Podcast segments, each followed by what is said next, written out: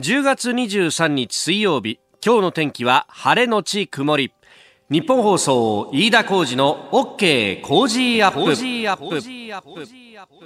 朝6時を過ぎました。おはようございます。日本放送アナウンサーの飯田浩二ですおはようございます。日本放送アナウンサーの新業一華です。日本放送飯田浩二の OK 工事アップ。この後8時まで生放送です。えー、昨日は祝日即位礼正殿の儀の日ということで、はい、まああの一連の行事が行われて、まあそれ日本放送でもね、えー、中継生中継でお送りいたしました。まあこの周りは結構ね日本放送の周りはいろんな規制が行われたりなんかしてましたけども、うん、私あのちょっとやぶよで仕事をしながらですね会社でちらちらこうモニターで見ながら、えー、仕事したんですけど、はい、そうするとあの1時過ぎね、えー、万歳三唱が行われた直後にターンという音があやっぱねここも祝砲の音が聞こえてきましたよ聞こえるもんなんですか聞こえた聞こえた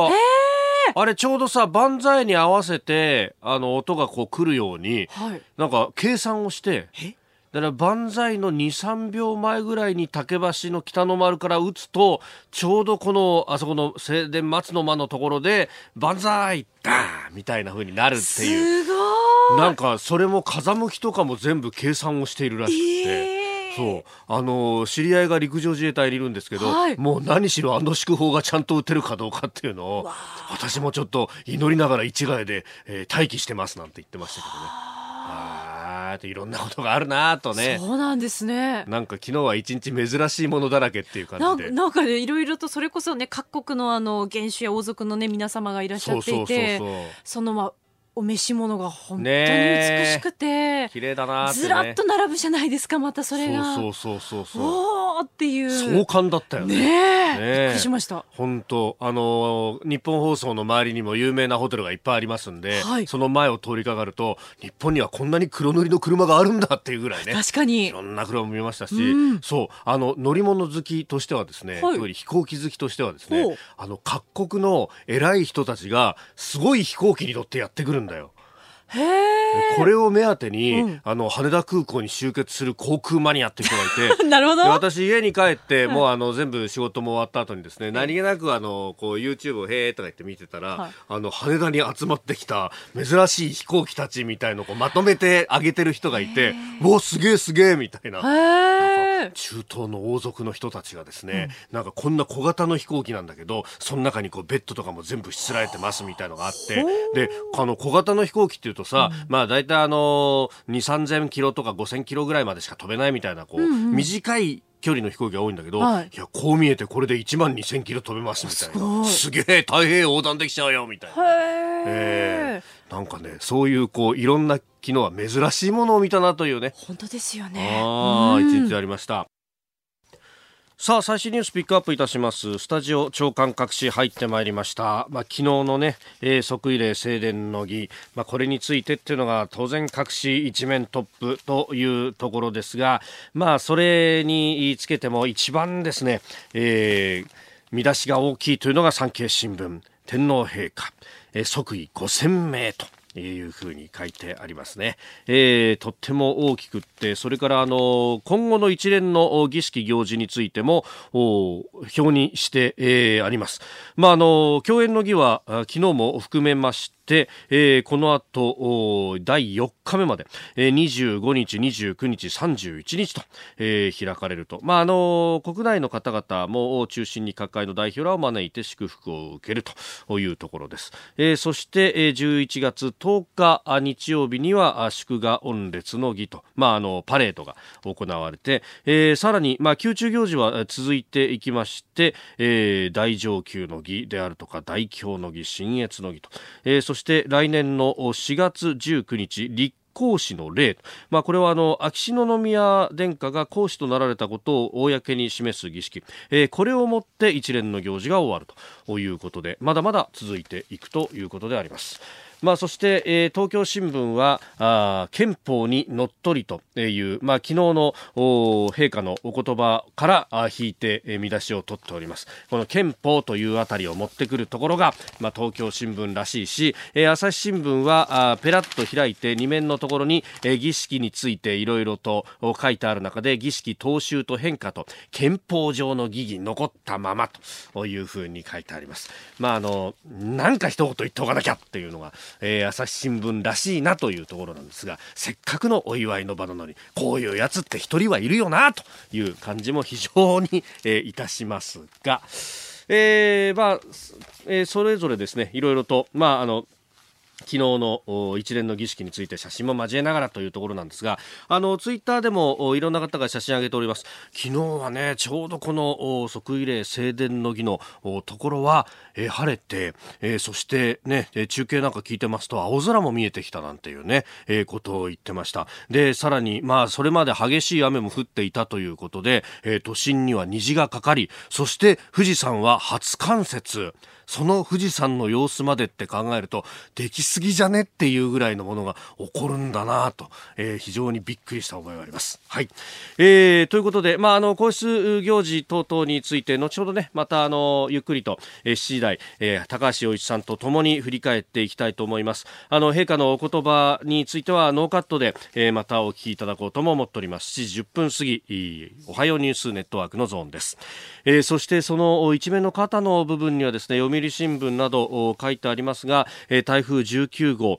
この亡くなった方が84人になったというようなことが書かれております。被災地一部水位が上昇、大雨で捜索中断もと、未だ甚大な被害、その全貌が明らかになっていないところもあるというところ。まあ、あのね、いろんなところに書かれてますが陛下ご自身は、えー、水について、えー、非常に長く研究をされてこられてきたと、まあ、そういったこともあって、えー、今回のこの祝賀御列の儀、え、パレードについては、え、延期をするというのも、まあ、これは、ね、もちろんね、えーあの陛下のご意思云々というものではなく助言と承認という国事行為として、えー、やめたと。今回はそういう決断に至ったというところでありますが、えーまあ、あのこれだけの被害が出ているというところはえ、えー、非常にみんなあ心が痛んでいるところであろうと思います。えー、そしてあの国際情勢いろいろ動いてますけれどもねあの選挙についてが2つまずカナダはあ総選挙が行われて一応そのトルドー首相率いる与党の自由党が、えー、過半数は維持できなかったんですけれども一応第一党の座は確保したということでトルドーさんは続投なんですが、えー、過半数を維持できなかった少数与党ということになるんでこの先どうなるんだというあたりが懸念されております、えー、まあ、特に中国との関わりについて、えー、ファーウェイの副社長がカナダで拘束されていると。いまだにカナダで拘束されているというところもあって、まあ、その辺が今後どうなっていくのか今までのように、えー、自分の意見というものを100%通すことができないという中にあって、えー、ちょっと腰が引けてしまうと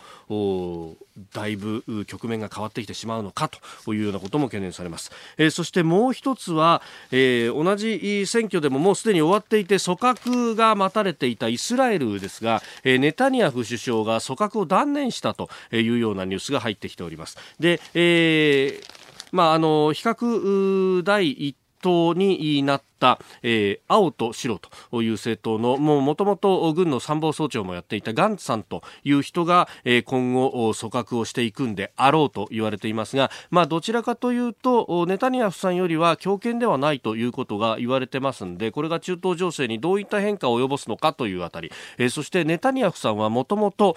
アメリカの、まあ、トランプ政権、えー、その中でも、えーえーイバンカさんの旦那さんと非常に、まあ、家族ぐるみで非常に仲が良かったというようなことがありますんで、えー、その辺がガンツさんに変わったところでアメリカとイスラエルの関係がどうなるのかと。逆に言うとトランプさんからするともともとは、えー、ベースとしてはアメリカは中東から引きたいというものがあったと。ただ、えー、ネタニヤフさんとの関係だったりイスラエルとの関係の中でなかなか引けなかったんだけれどもこれがガンツさんに変わることで、えー、一気に引くってことができるのか、えー、その辺をこう真空を埋めるような形で、えー、ロシアだったりトルコだったりが今うごめき出しているっていうのも確かにタイミングとしては符合するなという感じもございます、えー、ご意見お待ちしております。メール COZY コージーアットマーク 1242.com です。リスナーの皆様にプレゼント。働く人の心を育てる月刊誌「モラルビズ」300円今なら1冊無料で差し上げています。職場の風土を変えたい。上司や同僚部下との人間関係を良くしたい。ビジネス現場で直面する課題解決方法人間力を高めるヒントが満載。ものを作るだけじゃつまらない。人を作る企業を応援したい。公益財団モラロジー研究所発行モラルビズ。詳しくは日本放送飯田浩司の OK 工事アップホームページのバナーをクリック。モラルビズ！さあ、7時台はコメンテーターの方々とニュースを掘り下げます。今朝のコメンテーター、数量政策学者の高橋洋一さんです。おはようございます。おはようございます。よろしくお願いします。ます気づいてしまいましたよ、高橋さん。何？今日あのネクタイを締めてらっしゃるじゃないですか。そのネクタイがこれラグビーワールドカップのトロフィーですよね。そうだよ。なんで？そうだよ。あ、あ、あの、ほら、えっと、トヨタスタジアム行った時に、あの、買っただけ、グッズそうそうそう。そうですか。いやラグビー、にわ、にわかラグビーファン。いや、まあ、せっかく買ったネクタイだから、どっか、え来て、ね、締めなきゃいけないと思ってたから、まあ、いいですね、でもね、透かしのような形で、シルエットが。おしゃれですね。トロフィーのが入ってて。うん、あの、ああいうスタジアム行くといろんなグッズ売ってますよ。あれ、あっという間に売り切れませんでした？あっという間に売り切れたね、うん、僕もなんか子供になんか買ってやろうかなと思って行ったら、すぐ売り切れちゃう。もうなんもないですと。そうそう。あれでもいろんなとこにね、あの、グッズ屋あるから、案外ね、回るといろんな、あるみたいですよ。私はあんまりするの得意じゃないけどね。まあ、今週末もまた盛り上がりそうです。今日もよろしくお願いします。よろしくお願いします。お知らせを挟んで7時になるところです。10月23日水曜日時刻は朝7時を過ぎました。改めましておはようございます。日本放送アナウンサーの飯田浩二です。おはようございます。日本放送アナウンサーの新業一華です。あなたと一緒にニュースを考える飯田浩二の OK 工事アップ。7時台はコメンテーターの方々とニュースを掘り下げます。今朝のコメンテーター、数量政策学者の高橋洋一さんです。おはようございます。おはようございます。高橋さんには番組エンディングまでお付き合いいただきます。では、最初のニュース、こちらです。イギリス議会 EU 離脱法案の審議日程案を否決。イギリス議会下院は22日、政府が提出した離脱に必要な関連法案の審議日程案を否決しました。今月末の離脱の実現は極めて厳しい情勢となり、ジョンソン首相が期限延期を EU が認めるかが焦点となります。えー、まあ、ジョンソンさんも追い詰められたということ、まあ、離脱期限までは10日を切ったと。いうことになりました。まあなんか、お受験は悪いっていうか、なんかね、こういうのってはね、もうパッとやった方のが多分いいんだろうけど、こうやってますますなんかもめもめすると、はい、不透明感が出ちゃって、ビジネスとかそういうには良くないんですよね。う、ね、ん、まあ、あの、なんとしても、離脱をするんだというのはジョンソンさんが言っているところで、うん、ただそれができなくなるとなると、まあ、だって、あの、血液見たくなって、離脱ですよ。いわゆる、その、全く、ディールのない形での、うん、そうそう。そうだから、ディールはちょっとやるかやらないかなんだけど、はい、イギリス議会の人ってのは多分、感情が先に入ってね、えー、本当は離脱したくないんだとか、いう人が半分くらいいるんじゃないですかね。うそうするとなかなかこういうのは大変でしょうね。うん。まあ、そうなると、ジョンソンさん、次の手っていうのはもう、これ解散とかそういうことになっていますか？解散、一番ひどい、あれなの？は、あの、EU の方に言言言ってね、はい、あの、もう、期限通りやってくださいって言っちゃうことでしょ。ああ。そしたらもう、強烈なあれになるでしょ。強烈な、その、まあ、副作用というか、そう。ええええ一切の合意なき離脱。うん。ででも、そういうちょっとやるかやらないかの話かもしれない。ちょっと、うん、あの、合意するかしないかってだったら、同じかもしれないですね。ああ、うん、こんなにもめもめしてずっとやってても。でも、あの、要するに、も、揉めたところで解決策なくて、はい、EU の方がもう一回延期をしてくれるかしてくれないかって話だけでしょ。ええー、うん。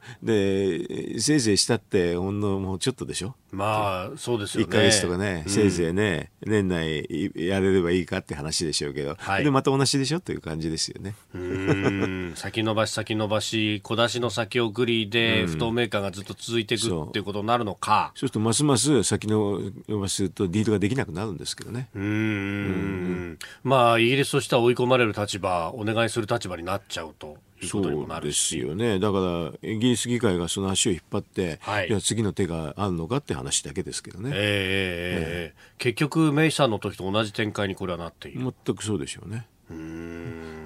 議会の方は実は、はい、だから何したいのか分かんないんですよ。要するにもう一回やり直したいのかね、はい、それだったら話は違うかもしれない。でもちょっとやり直すの難しいと思いますけどね。国民投票もう一回やってどうのこうのとかね。はい。うん、まあそうするとその国民投票の前後の正当性みたいなものが問われてしまう。そう、ね、だからもう今やこの段階になると離脱しかないんで、はい、だからちょっとディールして離脱するか何もしないかっていうそういうふうに究極の二択しか残ってないんですけどね。ええまあ、しかもこれ国民にもう一度信を問おうとしても、イギリスって解散できないんですよね。ちょっと難しいね。だから、この、まあも、もともと一番変なことをやるとこういうふうに、はい、後々がずっと変ななっちゃうっていう、な国民投票やっちゃったのが間違いだってそこに全部帰着しちゃうんですけどね。国民投票やったのもキャメロンさんだし、うん、で解散権の制限をしたのもキャメロンさんともうどうしようもどうしようもないですこれね。だからもうイギリス経済はこれでどんどんどんどん悪くなるとしか言いようがないですよね。うん、この世界経済に与える影響というのをそれはある程度織り込み済みだから影響は少ないんですけど、はい、でも実際問題はあの必ず何かのフリクションというか摩擦がありますからね。うん。これで逃げに予測できてても逃げ切れない人ってのは必ずいるわけですよね。はい、それは混乱するでしょうね。どんなどんな形の離脱でも混乱するという。うん、だからそのすごく混乱するんだけどそれが嫌だ、はい、じゃあほんの混乱をちょっと少なくするのそれも嫌だって言ったら 出口がないですね。だとりあえず当座は先延ばしでしのごうみたいなことにしかならない。そう。でも結果結果的にはいつか離脱しなきゃいけないから、うんうん、もう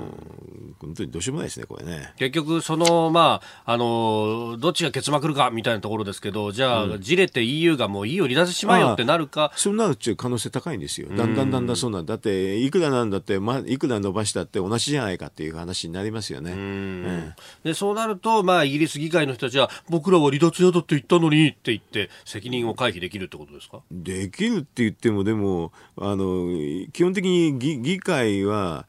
EU と交渉ができないっていう立場なのにいろんなこと言い過ぎるんですよはっきり言うと。おはようニュースネットワーク。東京有楽町日本放送キーステーションに全国のラジオ局21局を結んでお届けいたします。時刻は7時11分になるところですおはようございます。日本放送アナウンサーの飯田浩二です。今朝のコメンテーターは数量政策学者の高橋洋一さん。取り上げるニュースはこちらです。天皇陛下即位礼正殿の儀。天皇陛下が即位を内外に声明される即位礼正殿の儀が昨日皇居宮殿松の間で行われました。儀式には191の国と国際機関の代表や国内の代表など1999人が参列。夜には宮殿内で海外からの賓客を招いた祝宴共演の儀も行われました。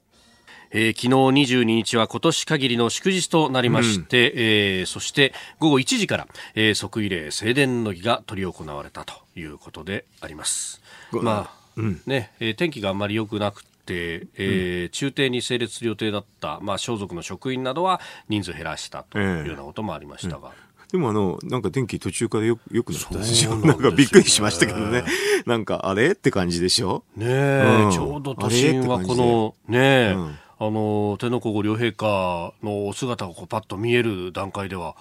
青空になって青空になって驚きましたね。あの、電気の子っていうなんかアニメがあった。あんなの思い出しちゃった。なんか、あれ、すげえなーって感じで。ねえ、びっくりしました、あれは。都心は虹もかかったと。そう、驚きました、富士山は初冠雪だとそうですね、本当に。あでもまあ、あの、きらびやかですね。本当ですよね。あと、こういうのでですね、普段聞き慣れない用語がたくさん出てきますね。確かにどうですか、アナウンサーの方ですと難しいでしょ。高見倉、未長大、いとか。でしょう。難しいでしょ。うん、これは大前と読むのか、大前と読むのか、ね、そうそうそう。大変ですね。もうほとんどだから全部振り仮名振ってないとなかなか話ができないっていう。ね、あの、うん、陛下の装束の功労前の方とかですね。そう。でしょ。どこで切ったらいいのとかね。これアナウンサーの人大変でしょ、これ。こういう時には。ですよ。僕、最初、即位冷静伝の儀って書いて、あの、頭引っ張ったから、即位冷静伝の儀だ。そうそうそう。だからそうでしょ？僕、普段使わない言葉がね、でもやっぱり伝統ってこういうもんなんですかね。やっぱり、あの、重みがあって、ねまあ、そう。厳粛な気持ちになっちゃいますね。はい。まあ、そして、まあ、あのこの即位礼正殿の儀で、まあ、即位を内外に声明された天皇陛下、うん、そのお言葉をですね、はい、ノーカットでお聞きいただきます。先に日本国憲法及び皇室典範特例法の定めるところにより行為を継承いたしました。ここに即位礼正殿の儀を行い即位を内外に宣明いたします。上皇陛下が30年以上にわたるご在位の間常に国民の幸せと世界の平和を願われいかなる時も国民と苦楽を共にされながらその御心をご自身のお姿でお示しになってきたことに改めて深く思いをいたしここに国民の幸せと世界の平和を常に願い国民に寄り添いながら憲法にのっとり日本国及び日本国民統合の象徴としての務めを果たすことを誓います。国民の英知とたゆみない努力によって我が国が一層の発展を遂げ国際社会の友好と平和人類の福祉と繁栄に寄与することを切に希望いたします。えー、陛下のお言葉あお聞きいただきました。ね、うん、えー、日本国憲法にのっとりと、うん、国民の幸せと世界平和、はい、うん、はい一番いいですね、これはね。うん。まあ、あのね、えー、上皇陛下が、うん、あ即位された時のお言葉を基本的に踏襲されながら、ええー、ね、憲法を遵守しというのをのっとりと変えたりとか、うん、よりその国民と、まあ、あ寄り添うというか、うん、同じ目線でというところを強調されたのではないかというような、うん、えー、分析もありました。えー、そして、まあ、様々、海外から要人も駆けつけてというところで、うん、えー、即位外交っていうものもね、えー、これ25日までにものすごい数の人たちと会いますね、総理は。ぜひ、来られた、たくさん来られますからね、えー、挨拶しないわけに、挨拶しないでっていうのは、ちょっと失礼ですからね。うんうんまああのねえー、中韓から誰が来たんだみたいな 注目されてますが、ええ。ー、韓国イ・ナギョン首相、はい、明日会談予定、ええ。ー、中国は王岐山国家副主席が参列と、えー、えー、いうことだそうです。えー、まあでも、まあ儀礼的なんでしょうね。しょうがないですよね。えー、この50人もやるんですからね。うんうん、ずっとやってなきゃいけないで。まあ、総理同棲を見ますと、うん、もうすごいすごいですよ。一人10分みたいな感じで。そうそうですよ。だって、終わり算したってそういう数しかならないし。うん、やりようはないですよ、これ。うん、で、あの、祝賀御列の儀、パレードが昨日中止になりましたが、えー、えー、えー、その時間も、会談してましたね。どうせを見ると。あのこ、こなさないと。こなさないと。こなすってレベルでしょうからね。だから、まあ、分刻みですよね、本当に。うん。まあ、あ他にもお、台湾から中日代表があ参列をしたとい。うことで、はい、え。ー、ね、えー、まあ、台湾から誰が来るんだっていうのもありましたけど、まあ、あの、誰が来るではなく、うん、今回は、まあ、中日代表。えー、まあ、これ、えー、事実上の大使が、まあ、来たと。いうそういうことなんでしょうね。まあ、これはあんまりもね、どういう格格とかそういうのあんまりじゃなくて、来るか来ないかなと思いますよ、ほら。えー、だからよく格がどうのこうのって言うんですけどね。はい、まあ、あの、こういう、そのね、ええ、あの即位の話ですからね。はい、まあ、それぞれの国の事情は、で、ええ、あの、来るんでやるんでしょうけどね、うん、でも随分来てましたね。この間あの昨日も銀銀座と皇居の周りはもう、はい、本当にすごい交通でした交通規制でしたね。もう全く入れないって感じ。そうですよね。あの、だから、ぎ私の家から銀座まで行くのがものすごい大変でね、すごい遠回りしないといけないんですよね。あ、車で行こうとすると。そうそう、それだから入れないんですよ。えー、あの、えー、首都高のところはみんなね。そうですね、首都高はもう出入り口封鎖、えー、そう、だから、それで、あの、他の道も入れないから、えー、で、みんなだから、あの同じ道行かな行かなきゃいけないからすごい渋滞してね。うんうんまあ、やっぱりこうこんだけ人が来るとそうでしょうね。えー、えー、まあしょうがない。だからいやちょうど休みでよかったってことじゃないですかね。うん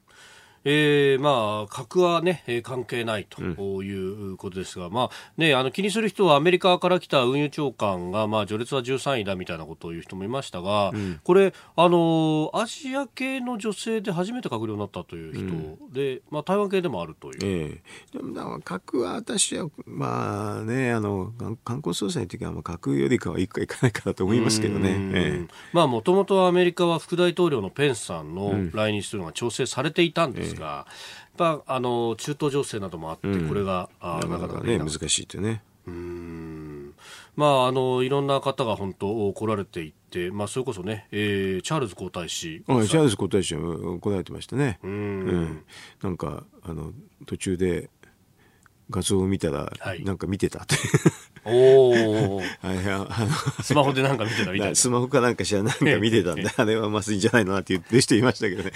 そういう儀式の時はね。うんまあ、あの、もともとね、えー、皇太子殿下時代から、うん、まあ、あの、陛下とは、まあ、親しくお付き合いをされていらっしゃったと。ね、同じ皇室ですからね。でも、同じ皇室でも伝統がだいぶ違うから、そういうの分かるんじゃないかな。あの、うんあのやっぱり世のすごく長いですよね。あの世界に稀な、まああのね、男系の,、はい、あの天皇ですからね。だから、ああいうのは、まあ、歴史っていうのは重いからし、はい、その歴史を見ると、やっぱりすごいなと、なんか、他の国はあんまりないないですよね。イギリスのおってあのねあの、うん、皇族だってまあそんなに長くはないですよね。まあそうなんですよね。うん、まああのあそこの場合はこう女系も女系もありなんでね。ありなので。えーあれまたそうすると、ええ、このものすごく遡って、え、あのまあ、女性側の方も継承の権利があるとなると、継承順ものすごいですね。200何番とか300何番とかの人もいるんですよ、ね、だから両方にするとすごいんですよね、うん、だから日本でよくほらあのこのえっ、ー、と、女系天皇。女系。ってのは結構ね、はい、あのね、女性の天皇と誤解するんですよね。そうですね。ね。あれはかなり誤解する。だから、うん、あの、母系とかね、はい、そういう母のね、あれとか、そういうふうに言った方のが多分正確のように私には思うんだけど、はい、あれ分かんないでみんな、女系 OK って言うでしょ、ええ、あれ、ちょっと違うんだよね。女子のはい、女性の天皇っていうのは、うん、違う。それと女系は違うっていうことは、よく理解しなきゃいけないんですが、NHK のなんか調査を見ると、ほとんど理解しないで賛成ってみんな言うらしいんでね。これはだからもうちょっとね、あの、今回、今度いろいろ議論されるでしょうから、これからね、はい、そうですやってもらいたいですね。まあ、あの、卑近な例で恐縮ですが、うん、あの、結婚して名前が変わっちゃうっていうのが、女系を認めるということであって、うん、まあ、名字がずっと続くっていうのが男系ってこと。うんっていうような理解ですもんね。ええだからちゃんと理解してねやらないとね、これはね、はい。おはようニュースネットワークでした。7時26分です。今朝のコメンテーターは数量政策学者の高橋洋一さんです。引き続きよろしくお願いします。よろしくお願いします。続いて教えてニュースキーワードです。楽天の無料携帯電話サービス IT 大手楽天が今月から始めた無料の携帯電話サービスで利用者が通信にうまく接続できない問題が起こり相談が相次いでいることが分かりました。総務省は詳しい状況について近く楽天に説明を求めることにしています、楽天は先月の会見で10月から予定していた携帯電話サービスの開始の時期が来年の4月まで実質的に延期されることを発表しました。基地局の整備が遅れていることなどがその理由とされております、うんまあ、長らく三社体制でしたけれども楽天が入ってきて活性化するかっていうようなね、うん、期待もありました。4社なるかと思いきや、はい、案外難しいんですねこういうのってね。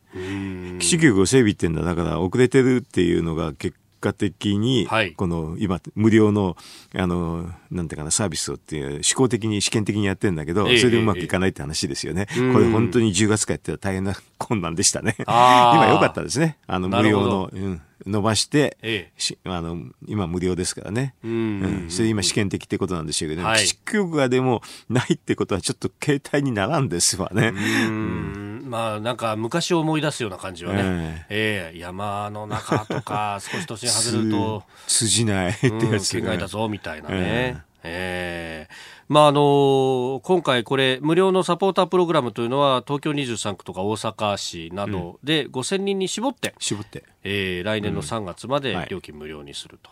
それでも通じないっていうのはちょっと大変ですね、うん、これね。ねえ、うん、まあね、えー、データ通信がどうなってるのかとかっていうのはなかなかわからないですけど。ね、通話が通じないとなると、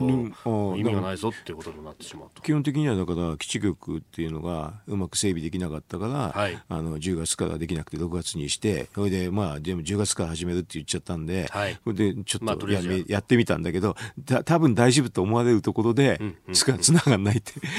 これあとあと半年大変ですよね、うん、なんとか半年でこれ整備しなきゃいけないと。そうですよね。基地局っていうのは、まあ、比較的簡単は簡単なんですけどね、でもそれ以外のなんか問題があったらちょっと大変ですね。うん、ええ、まあこれインフラ産業ですもんね。う。うん、だから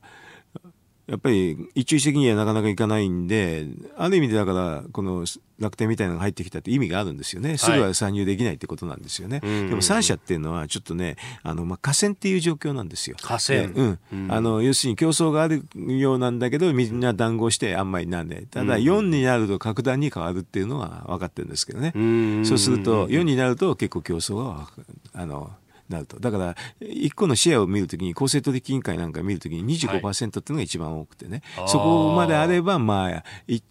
まあ、ある程度、数が少なくても競争は確保できると。で、3社になると33%になりますからね、はい、これはちょっと多すぎて、はっきりと談合しちゃうんですよ、3社になると。で、2社になると当然もっと談合しちゃうんですけどね。はい。えーまああのね、結局、どっかが値下げをするとなると、まあ、あうんの呼吸でね。あうんの呼吸で、こちらっと見て、パッと変えるみたいなことが、3社だったら容易にタイミング合わせられち。できちゃいますよね。それで、あの、話し合いも簡単ですからね、3だとね。結構まとまりやすいんで。4か5になるとさすがにちょっとまとまりにくくなるっていうのがあるんですああ、プレイヤーが増えると、百科聡明になっちゃうと。そうそうそう。うん、だからそこのギリギリのところで4社っていうのが、まあ、一つの線引きになってるんですけどね、競争を確保するためにっていうのは。だから、この楽天が入るには意味があるんで、まあ、頑張ってもらわないと、河川のままになっちゃうんですよね。これ、競争政策の、やっぱり、あの、世界共通のある意味、基本なんですかね？やっぱ3社じゃダメで4社あの、私、公正取引委員会って時にいたんだけど、えー、ギリギリのとこです、4っていうのが。えー、だから4にないとダメと。まあ、それで4でもいいとは言えないんですね。4とか、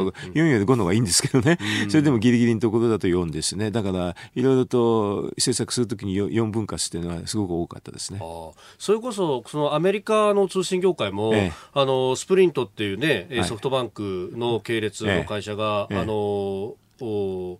T モバイルを、うん、T モバイル US を買おうとすると、うん、そうすると、うん、まあ、ベライゾンと、おそれからあもう一社、AT&T か、ええ、があって、3社になっちゃうとまずいっていうのは、結構これ大きな理由らしいですね。だからあの、1社は絶対まずいでしょ、独占で。まあ、独占にで、2社でも通過になるでしょと、うんうん、3社もちょっと弱くなるんだけど、ぎりぎり、あの、要するに価格支配力ができちゃうっていうのは、多分、理論的な話として出てくるんですよ。だから、そこで、まあ、せめて4というのが、大体、どこの国もだからまあ理論でやってるんでね結構まあ似たような結論になりますね。うんまあその辺をね、えー、まあ菅官房長官などが、やっぱりちゃんと競争はなきゃだめだぞっていうのを、携帯のところでもと。そう3はちょっとなりにくいんですよね正直言うとね。うんえー、楽天の無料携帯電話サービス今日のキーワードでした。はいお送りしております日本放送飯田浩二の OK 工事アップ。お相手私日本放送アナウンサー飯田浩二と新業一華がお送りしています。今朝のコメンテーターは数量政策学者の高橋洋一さんです。引き続きよろしくお願いします。よろしくお願いします。続いてはここだけニューススクープアップです。この時間最後のニュースをスクープアップ。厚生労働省が職場でのパワハラ防止のための指針の素案を提出厚生労働省は21日職場でのパワーハラスメント防止策が来年の春にも義務付けられるのを前にパワハラに該当する行為の具体的な例などを盛り込んだパワハラ指針の素案を労働政策審議会の分科会に示しました。厚生労働省は年内の指針策定を目指しております。今年5月にパワハラ防止法と呼ばれる法律が制定されあの成立しました、うん、で、えー、法律として初めてパワハラを定義したとい。うことです。の、はいはい、具体的な事例というものを出してきたと。うん。あのいい定義ですよね、うん、あの3つ条件があって、はい、1つはあの優越的な関係を背景にすると、ええ、もう1個は業務上必要な範囲を超えるものっていうとあと労働環境を害するってね、はい、いい話ですね。いい話ですね。いや、こういうのってたくさんいろんなところにあるような気がするんですけどね。えー、このど、えー、ど、どんな例が出てくるか不思議っていうかね、あの、はい、興味深いですよね。私だったらあれだね、はい、あの役所だったら、えー、国会議員の質問あげたいな。優越的な関係を背景にして、はい、必要以上のことを聞いてきて、あと残業させられるって、これ典型的な例でしょ。1、2、3が ぴったり当たる。ぴったり当たってしまうという。ね、つい思わずね、あの最近ね、そういうに巻き込まれたからね、ねつい思わず言いたくなっちゃうね。パワハラじゃないのってこれ。そうですよね。で、まあところがね、こうそういうことをこう言うと、うん、まああの先生方は、議員には面積特権がありますからって言って、it えー、いやそうかもしれないけど、ね、でも優越的な地位で、はい、あの必要以上のことを言って、はい、残業させられるってパッパッバッシリ当たっちゃうじゃん。そうですよね、うん、そしてこの法律はすでに通っているということでしょ？その法律賛成したんじゃないの？と、うん、どどうなんですか？っていうかね。やってることがこれに当たりませんか？と。うん。まあルールは一応あるにはあるんだけどかなり形骸化してるというところもあり、うん、ねまたあの確かに紙そのものはあの時間通りに出してしたって言い張りますが、その後さみだれ式に追加質問が来るって、これ出したことなんの？みたいな話もあったりする人もいる。人もいるしね。大体、それで秘密、情報漏洩だって言うんだけどね。はい。なんですかねって言いたくなっちゃうけどね。あの、そうですか。だって、ズバリ言えばね、あの、原さんっていう人が森、はい、森さんに国会で来いと、参考人で来いと言われて、それで内閣の人が森さんの質問を原さんに伝えないと、参考人で来た時に答えられないでしょ？はい。で来て、それでその中に海津大学って書いてあったら、ななんだか分かんないから、私のとこにななんかあったのって連絡が来たって、それで終わりですよね。で、これ、どこをどう考えたって、情報漏洩でもなってもなくて、みんな正当な話だし、特に私と原さんなんで国家公務員でもないんだから、秘密の義務も全くないから、えー、それだったら、そもそも森さんがね、森議員がね、原さんを参考人で呼ばなきゃ終わりじゃない。でこれまさしくパワハラじゃないの？はっきりこれ で来たの時間が、はい、えーと、金曜日のそのねあの予算委員会がそのその週明けの火曜日だったから、はい、金曜日の夜でしたよ。確か。私のとこにも来たのもこれで私大阪にいたんでね、はい、こんな夜中にご苦労さんって感じでね。いやあの役人の方はまだ働いてます。そんな感じでしたよ。ああの台風が来て来てる時。台風が来てる時、まあ、今月の11日の夜の出来事ということです、えー、国民民主党の森裕子議員が、はい、まあ、翌15日に、えー、質問をするということで、うん、まあ、その通告があったと。で、まあ、森さんが言うには、まあ、4時過ぎに、えー、通告は出したかもしれないけど、その後、三田電信来てて、私のと、とこにそういう連絡があったのはずいぶん夜でしたよ。夜の、夜もずいぶん老けてからだったと。まあ、もともとの論点は、この、まあ、官僚の働き方であったりとか、うん、えー、質問通告のルールだったりとかっていうところがあったんですが、うん、いつの間にかそれが情報漏洩という話になっていて。だって、でも、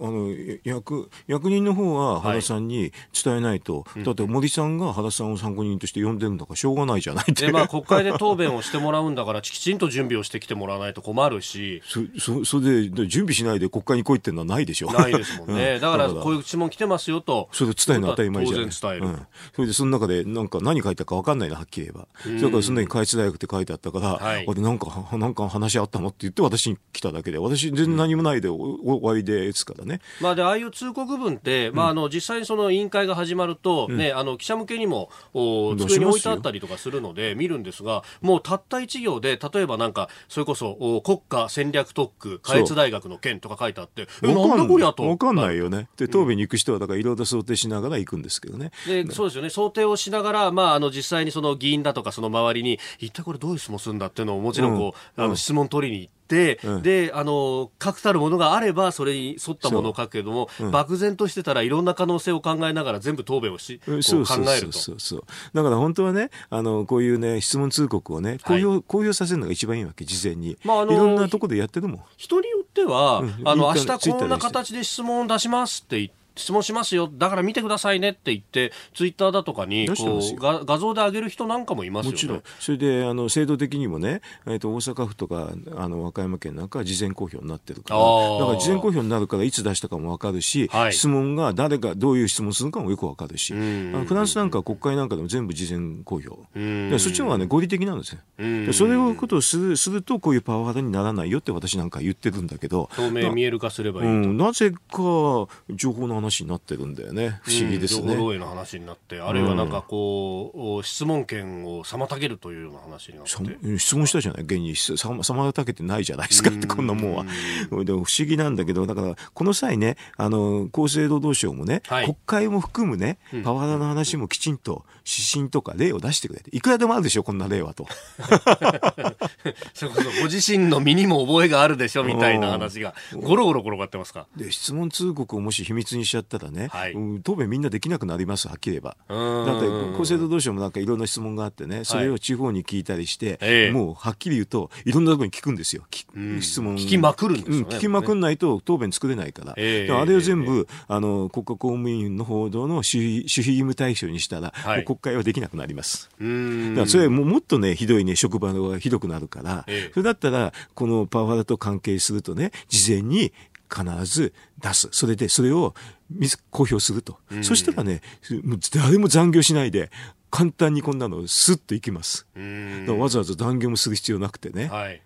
で事前に通告してもらったらこうこう簡単だからね答弁書くのはっきり言うとすぐ書けるんですよ。そうするとあの職場環境も良くなりますよ。無駄な残業もないしね。で予算委員会ってねすごくね全省庁に聞くでしょ？えー、でねや霞が関で課は500あるんですよ。それで一つの単なると大体要員4人必要だから2000人は必ず必要になるわけ、なるほど。それでねこれがね5時間待機させられるでしょ大体は、はい、そうすると1万人なの。1万人時間になるわけ。で時給はね2500円なんだけどね公務員はね、はい、それにあの超過勤務は1.5倍だから3750円なんだよね。だからあの通告遅れだけで3750万円、おなんですよ。簡単にこういうふうにね、ロスが出るんだけどね。はい、もちろんこれね、国家公務員はね、あの、労働基準法の適用外だから、払わないで。ああ、そうか、そうか。泣き寝入り、みんな。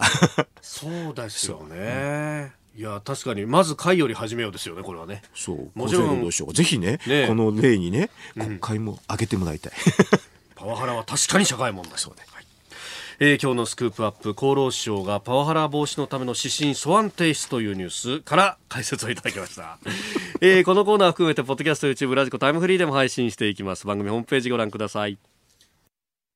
さあ、ここで番組からお知らせです。来週10月28日月曜日の OK 工事アップは、羽田空港から公開生放送を行います。題して、飯田浩二の OK 工事アップ公開生放送 in 羽田空港。うん。土直球のタイトルでございます。はい。飯田さん、私、新業とジャーナリストの須田慎一郎さんと一緒に羽田空港にお邪魔しまして2時間丸々現地からお送りします。はい。公開生放送です。お時間のある方、近くにお立ち寄りの方、ぜひぜひ遊びに来てください。場所はですね、羽田空港第一ターミナル5階のライブレストラン、LDH キッチンザ東京羽田であります。はい。まあ LDH といえば EXILE の事務所ですけれども、はい、普段はアーティストがライブパフォーマンスを行うすごくおしゃれな場所なんですが、うん、こちらお借りしまして放送ブースを設けます。うん、そして椅子席用意しまして観覧は無料、出入りも自由です。うん、みんなでランニングマンをやっちゃうかも。いや、井田さんできないですね、絶対ね。どうして？転んじゃうでしょ。足つったりとかな。足がこう絡まっちゃって、あららららららってなっちゃいますよ、多分。うせうせ。来週28日月曜日、羽田空港第一ターミナル5階、LDH キッチンザ東京羽田から公開生放送、ぜひ遊びに来てください。